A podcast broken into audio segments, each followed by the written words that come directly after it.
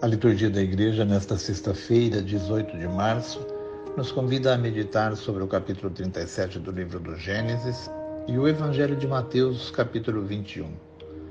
Ao lermos esses dois textos, percebemos a presença da inveja. Em Gênesis 37, o filho mais novo e amado de Israel, pela inveja dos irmãos, é traído por estes e vendido a mercenários que o levam ao exílio no Egito. No capítulo 21 do Evangelho de Mateus, o filho do dono da vinha, pela inveja dos vinhateiros, é morto. Pensa o pai: onde respeitar o meu filho? Porém, ao vê-lo, os vinhateiros concluem entre si: Este é o herdeiro, vamos matá-lo e ficar com a sua herança.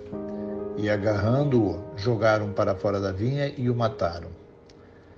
José, de que nos fala o texto do Gênesis, é uma impressionante figura de Jesus, tal como é o filho herdeiro de que nos fala o Evangelho. Em ambos os textos, escutamos já o crucifica-o. Eis que se aproxima o homem dos sonhos, vamos matá-lo, disseram os irmãos de José. Este é o herdeiro, vamos matá-lo, disseram os vinhateiros malvados. O único protagonista é, portanto, Jesus, escondido na figura de José e na figura do filho herdeiro da parábola. Esses textos fazem-nos pensar nos sofrimentos do coração de Jesus, morto por inveja, como nos revelam os relatos da paixão. Foi a inveja que levou os irmãos de José à maldade contra ele, assim como a dos vinhateiros contra o filho herdeiro da parábola. Também nos vemos nesses textos meditados hoje. Jesus é o protagonista, mas nós também entramos na sua história.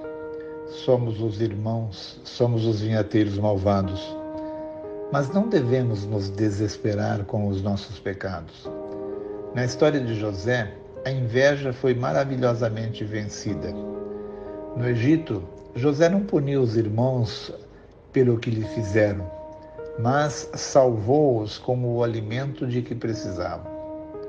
Soube ler a história das suas tribulações, do seu exílio, como uma preparação querida por Deus para salvar os seus irmãos e todo o seu povo no tempo da caristia. Jesus também venceu a inveja, aceitando tornar-se o último de todos. Quando o contemplamos na cruz, não podemos dizer que cause inveja a alguém Pondo-se no último lugar na cruz, Jesus revelou o seu poder. O domínio que o Pai lhe prometeu é um domínio de amor, de serviço a todos. Ao meditarmos essas leituras, não devemos, portanto, sentir-nos condenados, mas devemos erguer os olhos ainda mais alto para o coração do Pai. Jesus veio revelar o Pai. É Ele, o Pai, que por amor envia Jesus como for enviado José a procurar os irmãos. É esse amor que tem origem no coração do Pai que torna Jesus e José diferentes e capazes de vencer a inveja.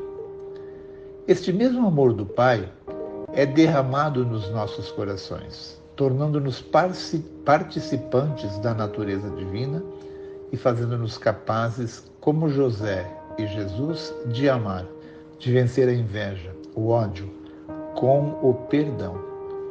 Provavelmente também nós teremos que passar por algumas tribulações. Então, pelos seus exemplos, saibamos pacientemente suportá-las e colocá-las junto à cruz de Jesus, deixando nosso coração livre para amar como nos ama o Pai. Louvado seja nosso Senhor Jesus Cristo para sempre seja louvado.